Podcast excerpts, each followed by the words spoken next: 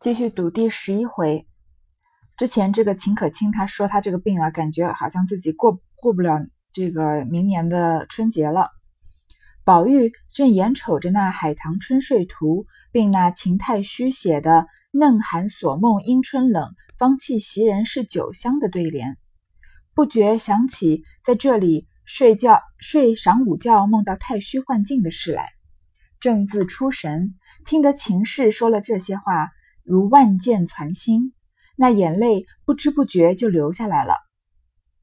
贾宝玉听到，正在欣赏这个嗯《海棠春睡图》和对联，因为勾起了他这个在秦可卿房间里睡觉这个做春梦的回忆嘛。听到秦可卿说自己活不久了这样的话，就心里很难过，不知不觉就流下眼泪来了。呃，我之前说过吧，贾宝玉是一个有真正有佛心的人，他对这个世界上的所有事情都有同理心。所以他对秦可卿的这种病情，他是真心的觉得很难受。凤姐儿心中虽十分难过，但恐怕病人见了众人这个样儿，反添心酸，倒不是来开导劝解的意思了。见宝玉这个样子，应说道：“宝兄弟，你忒婆婆妈妈的了。他病人不过是这么说，哪里就到的这个田地了？况且能多大年纪的人，略病一病儿。”就这么想那么想的，这不是自己倒给自己添病了吗？王熙凤她情商就比较高，她虽然心里也难过的，因为毕竟是她唯一的朋友嘛，但是她怕担心这个秦可卿已已经看到贾宝玉哭了，她也跟着难受的话，那病人不是更难过吗？就好像一群人已经要给他送终了那个样子。嗯，因为他这次来的目的是要劝开导劝解秦可卿的，她自己哭起来就要起不到这个劝解的作用了。所以他就开始说宝玉，说你这样也太婆婆妈妈了。秦可卿这么说一说，其实病的并没有这么严重，他还那么年轻啊，生了一点病就会胡思乱想的。因为秦可卿不是心思很重嘛，你这样不是他他这样子不，你这样他不是自己给自己添病了吗？就是心病嘛，没病也给自己添病了，所以更严重了。贾蓉道，他这病也不用别的，只是吃的些饮食就不怕了。凤姐儿道，宝兄弟。太太叫你快过去呢，你别在这里只管这么着，到招的媳妇儿心里也不好。太太那里又惦着你，应向贾蓉说道：“你先同你宝叔叔过去吧，我还略坐一坐。”贾蓉听说，即同宝玉过惠芳园来了。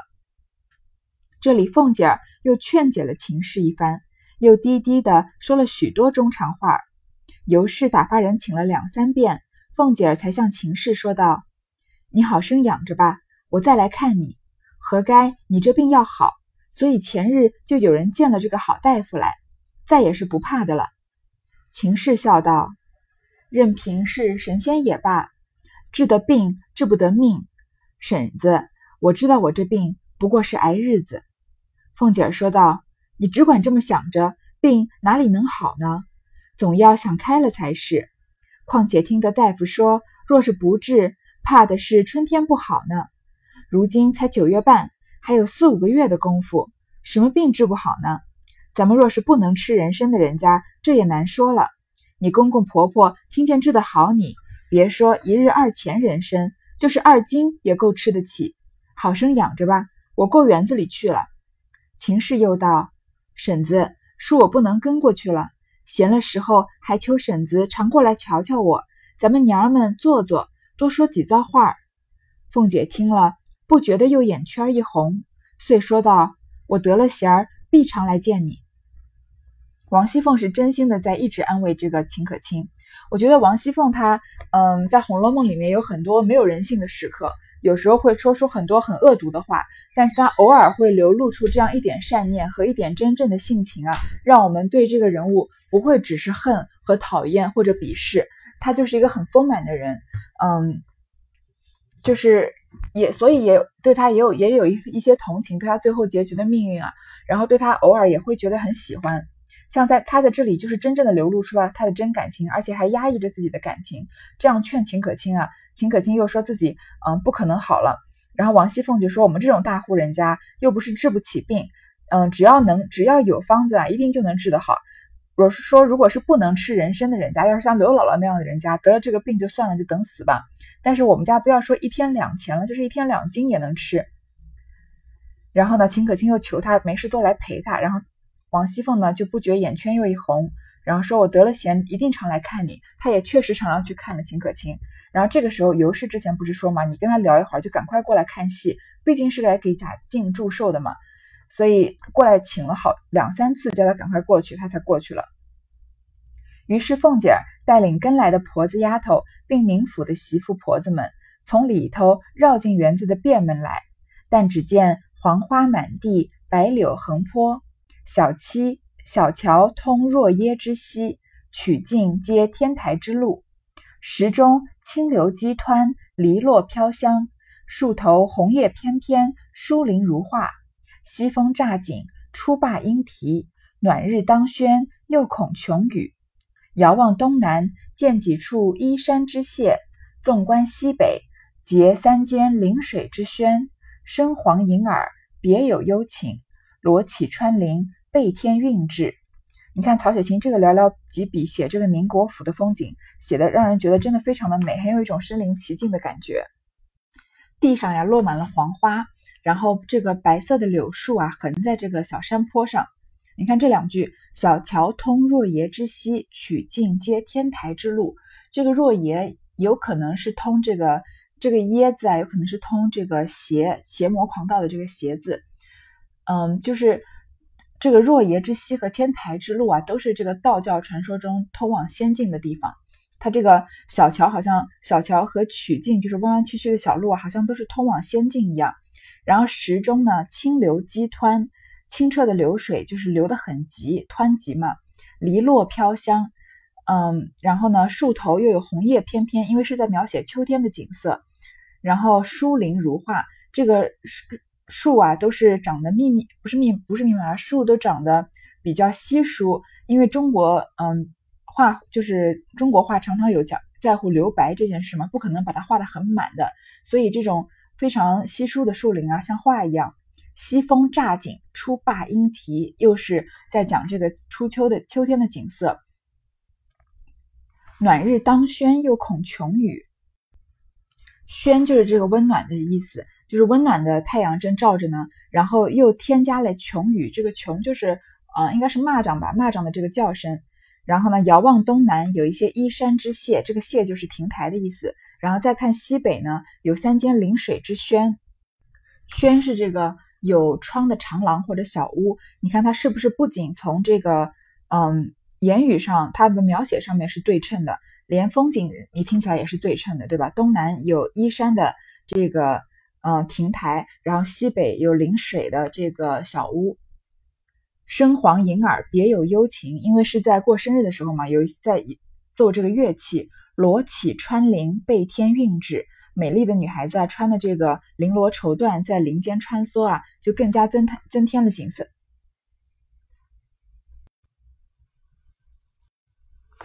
凤姐儿正自看园中的景致，一步步行来赞赏，猛然从假山假山石后走过一个人来，向前对凤姐儿说道：“请嫂子安。”凤姐儿猛然见了，将身子往后一退，说道：“这是瑞大爷不是？”贾瑞说道：“嫂子连我也不认得了，不是我是谁？”凤姐儿道：“不是不认得，猛然一见，不想到是大爷到这里来。”贾瑞道：“也是何该我与嫂子有缘，我刚我方才偷出了席，在这个清静地方略散一散，不想就遇到嫂子也从这里来，这不是有缘吗？”一面说着，一面拿眼睛不住的去着凤姐儿。王熙凤在看园中的景致这么美吗？她一点点的一边走啊，一边在欣赏。突然从假山后面走过来一个人，这个方法，这个这个行为是不太这个合理。合礼仪的，它是突然从假山后面冒出来的，对吧？虽然说，我之前说过，中国的园林比较不像日本的园林，它讲究就是山穷水复疑无路，柳暗花明又一村嘛。你面前是个假山，它绕过假山却是别有一番景致，但是你在假山前面看不到。但是假山石后面的人应该是能看到王熙凤的，他突然走出来跟凤姐说：“呃，请嫂子安。”应该是一下子离她很近。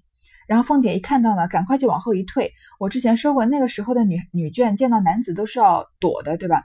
嗯，虽然他他们现在既然正就是在花园里遇到了，所以请安聊两句天也不是不可以。但是突然窜出来在他面前，然后把他吓到，这是不合礼仪的。然后他就说是不是瑞大爷？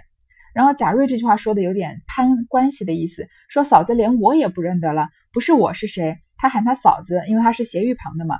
然后，但是他跟王熙凤很熟吗？他说不，连我都不认得了，不是我是谁？为什么会这样说呢？因为贾瑞说了这句话呀，所以有一些研究《红楼梦》的人就觉得，呃，交大的那句“爬灰的爬灰，养小叔子养小叔子”，我在讲那句话的时候说过吧？有人觉得不是贾蓉是别人，有些人觉得就是贾瑞，因为觉得说，呃，贾瑞在这里说的这句话很奇怪，说嫂子连我也不认得了，不是我是谁？可见他们俩之前的关系是比较亲密的。嗯，然后就说，所以后面导致，所以后面这个贾瑞并不是完全的一厢情愿，而而贾瑞的悲剧呢，王熙凤要负很大的责任。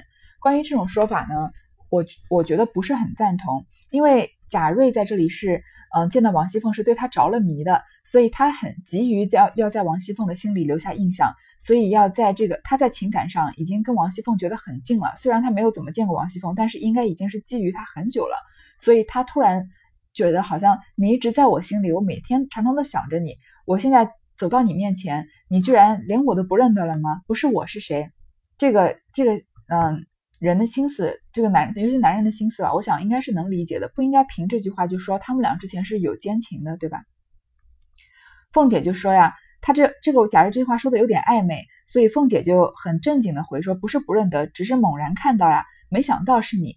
贾瑞说啊。你看贾瑞说的话，下面的话就更放肆了。说我和嫂子有缘，然后呢，我刚刚偷偷从这个席间啊出来透透气，在这边散散步，想不到就遇到嫂子也来了。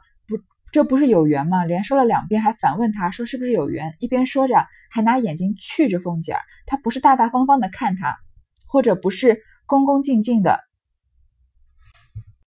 而是一看啊就是有邪念的。凤姐儿是个聪明人，见他这个光景。如何不猜透八九分呢？应向贾瑞假意含笑道：“怨不得你哥哥时常提你，说你很好。今日见了，听你说这几句话，就知道你是个聪明和气的人了。这会子我要到太太们那里去，不得和你说话。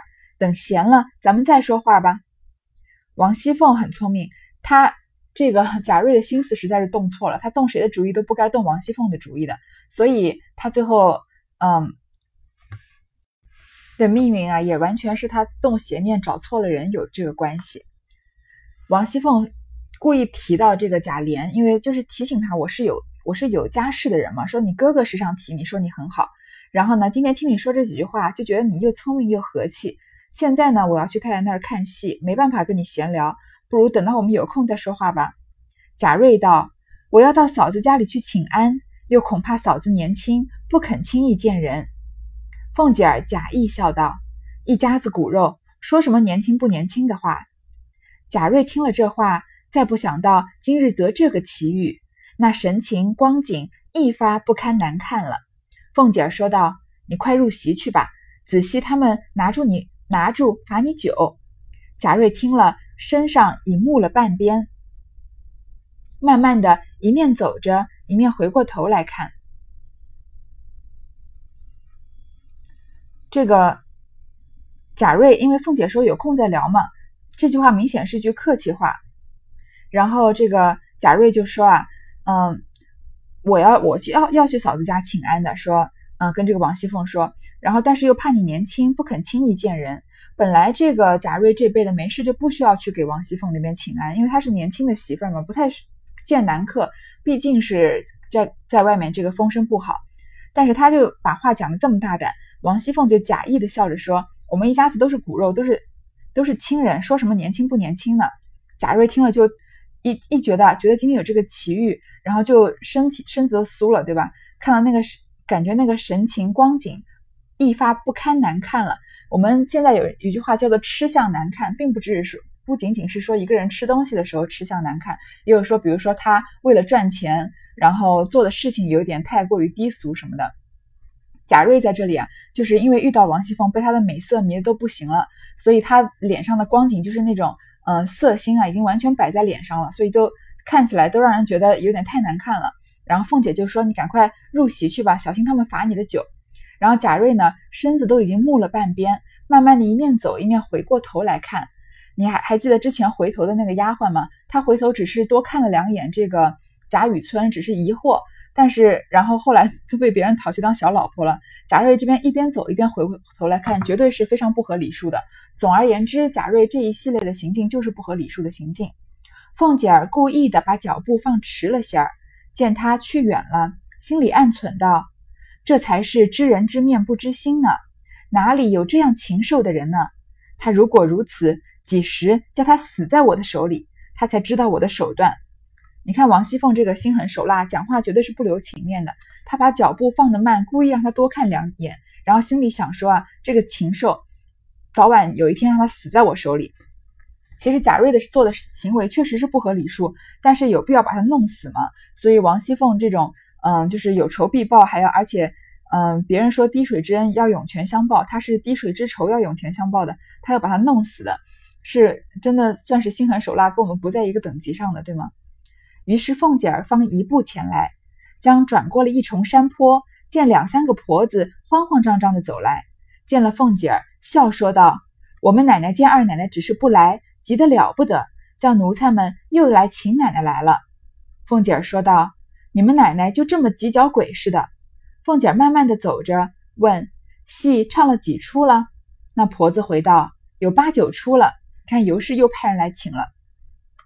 说话之间。已来到了天香楼的后门，见宝玉和一群丫头们在那里玩呢。凤姐儿说道：“宝兄弟，别忒淘气了。”有一个丫头说道：“太太们都在楼上坐着呢，请奶奶就从这边上去吧。”你看贾宝玉他不想好好看戏，他就想跟女孩子混在一起，他就跟丫头在一起玩。然后呢，一个丫头就劝宝玉：“嗯，就就跟这个凤姐说，太太们都在楼上，你就从这边上去吧。”凤姐儿听了。款步提衣上了楼，见尤氏已在楼梯口等着呢。尤氏笑说道：“你们娘儿两个忒好了，见了面总舍不得来了。你明日搬来和他住着吧。你坐下，我先敬你一盅。”于是凤姐儿在邢王二夫人面前告了座，又在尤氏的母亲前周旋了一遍，人同尤氏坐在一桌上吃酒听戏。因为来晚了嘛，他说要敬一盅，其实是要罚他一杯，所以。呃，王熙凤呢，在做完该做的礼数之后呢，就跟尤氏在一起吃酒听戏了。尤氏叫拿戏单来，让凤姐儿点戏。凤姐儿说道：“亲家太太和太太们在这里，我如何敢点？”邢夫人、王夫人说道：“我们和亲家太太都点了好几出了，你点两出好的，我们听。”凤姐儿立起身来答应了一声，方接过戏单，从头看，点了一出《还魂》。一出弹词，递过戏单去说：“现在唱的这《双关告》唱完了，再唱这两出，也就是时候了。”这个他们在看戏啊，叫王熙凤点点戏，王熙凤当然不敢点了，因为有长辈在，轮不到她点嘛。后来邢夫人、王夫人都说：“我们都点了好多了，你先来点两出好的给我们听。”然后王熙凤就说：“啊，现在唱这个《双关告》，唱完了，她点了一出还魂，一出弹词。其实这个这几首呢，都不是太吉利的戏。”嗯，他说叫王熙凤点几出好的给他们听听，又是在贾静生日的时候，他点还魂就觉得有点奇怪。嗯，所以这个《红楼梦》常年这个在一开始写这个嗯贾家荣华的时候，嗯，在写这种嗯繁荣的景象的时候，常常会冒出这一两个让你觉得有一点悲的悲凉的东西，就是有一种写法叫以乐景写悲，他没有到以乐景写悲的程度，他写。就是欢乐的时候还是很欢乐，但是总是让你觉得不是百分之百的欢乐，总是觉得好像欢乐之中夹杂了这么一点，就是有点悲凉的调调。现在唱的这首《双关告》呢，也许我们不熟悉，但是它另外一个词我们可能会知道，呃，另外一个名字我们可能会知道的，叫做三娘教子，就是讲一个，嗯，一个三娘，然后呢，她是一个婢妾吧，应该是个妾室，然后她就是忍辱负重，就是把。不仅被虽然被这个夫家侮辱他，呃，是这个不良什么的，然后，嗯，但他还是把这个孩子给抚养大，抚养长大。然后他抚养长大的孩子呢，中了状元，然后回乡祭祖的时候，为他求了一个双关告，就是给他求了两个这个呃忠孝节义的这个嗯，就是名称吧。所以这这出是双关告，还是虽然还是比较。呃，是一个好的结局，但是也是讲了一个命苦的女人。然后王熙凤在点的这个还魂呢，就是《牡丹亭》里的一篇了。大大家应该知道《牡丹亭》的故事吧？一个女孩做了一个梦，然后跟一个书生坠入爱河，然后醒来觉得啊，这个是活的活着是人生中见不到这个书生，只有在梦里才能见到他，于是就自杀了。然后在死了之后呢，他还魂，在这个魂魄啊，真的跟这个书生双宿双栖，是一个爱情的故事，但也不是什么吉利的。这个弹词呢，是长生殿里面的一一首这个嗯一出戏，然后就是讲这个一个叫做李龟年的这个艺人啊，然后借着他的嘴巴抒发这个嗯对于故国的这个思思乡的情怀和这个亡国的这种悲凉的感觉，所以这三首啊都是有一种在这个呃繁华之中透露着一点落寞的这种戏词，然后。哦，好，这边说远了，说回来，然后王熙凤说再唱两出啊，也差不多时候，大家该散了。王夫人道：“可不是呢，也该趁早叫你哥哥嫂嫂子歇歇，他们又心里不静。”尤氏说道：“太太们又不常过来，娘儿们多坐一会子去，才有趣儿。天还早呢，这个客人要走，主人家一定是要留的。”凤姐儿立起身来，往楼下一看，说：“爷们都往哪里去了？”旁边一个婆子道：“爷们才到宁熙轩，带了打十番的那里吃酒去了。”凤姐儿说道：“在这里不便宜，背地里又不知干什么去了。”尤氏笑道：“哪里都像你这么正经的人呢？你看，在前面王熙凤和尤氏的呃这个性格有一点对比，在这里是不是又出现了一些对比？王熙凤看她老公贾琏可是看得非常紧的。”一秒钟都不能让他脱离自己的视线。贾琏出一趟，贾琏出一趟远门，他都要安插眼线的那种。所以他往下一看，看到这个男眷都不在了，然后就问他们到哪儿去了。然后呢，听说他们到了，到就到另外一个地方吃酒聊天去了呢。他就说在这里啊不方便，背地里又不知道干什么去了。因为那个年代的女人，她虽然要管她的丈夫啊，但是对丈夫真的做出这种出格的行为也是无能为力的。